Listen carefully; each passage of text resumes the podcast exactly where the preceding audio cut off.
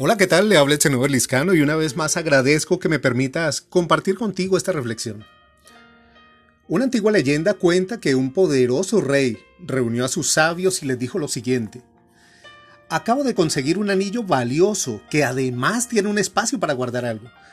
Necesito que ustedes, al final del día, me den una frase que sea lo más sabio que ningún mortal haya escuchado jamás.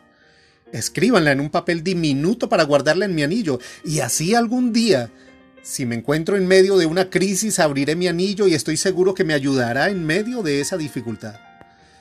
Los sabios pasaron todo el día debatiendo sobre la frase que reuniría toda esa sabiduría.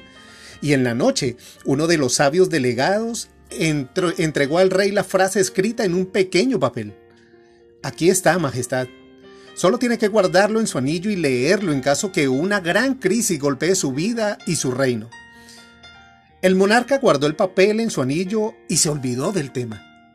A los pocos años, el reino era saqueado por los enemigos y el palacio reducido a escombros.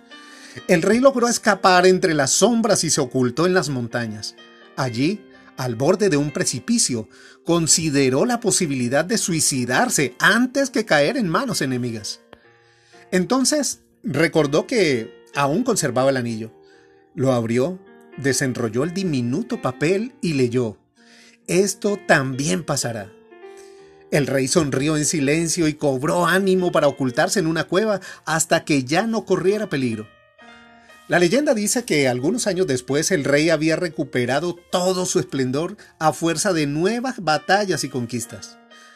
El trago amargo había, había, quedado atrás y ahora regresaba triunfante en medio de vítores y aplausos de la multitud. Pero uno de los antiguos sabios que caminaba a su lado le susurró, Su Majestad, creo que hoy también debería volver a mirar el interior de su anillo. ¿Ahora? ¿Para qué habría de hacerlo? No estoy en medio de una crisis, sino en mi mejor momento, replicó el rey. Es que esa frase no solo fue escrita para los momentos difíciles, sino también para cuando crea que los días de gloria habrán de durar para siempre.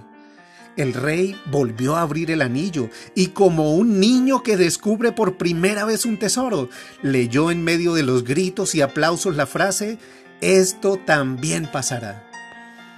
Esta semana quisiera invitarte a pensar en esa frase, esto también pasará. Esta es una palabra de aliento para aquellos que tienen una situación triste en su vida o algún recuerdo del pasado que no los deja vivir el presente y les impide recibir las bendiciones de Dios. Si estás en un momento de dificultad, si has luchado o estás luchando tus propias batallas, tal vez estás viendo cómo tu hogar se derrumba, tus hijos se salen de las manos, tus proyectos se cancelan, tu diagnóstico se complica y te sientes sin fuerzas y a punto de claudicar. Hoy vengo a decirte de parte de Dios, esto también pasará. Solo confía y deja que Él pelee tus batallas, porque no son tus fuerzas, sino su mano la que te dará la victoria. Ninguna situación es permanente, pero el amor y la fidelidad de Dios sí lo son. Por lo tanto, aunque tengas muchos días difíciles, jamás tendrás un día sin Dios. Este es el momento justo para buscarle y es el escenario perfecto para que Dios haga un milagro en tu vida. Solo debes creer y confiar que Él cumplirá en ti lo que dice su palabra en el libro de Job 11, 16 al 17. Ciertamente olvidarás tus pesares o los recordarás como el agua que pasó. Tu vida será más radiante que el sol de mediodía y la oscuridad será como el amanecer. Así que levántate seca tus lágrimas y cuando sientas que las circunstancias te ahogan, recuerda que tu Salvador camina sobre las aguas. Pido a Dios que llene de paz tu corazón, de confianza tu alma y de alabanzas tu boca para que puedas ver el cumplimiento de sus promesas en tu vida.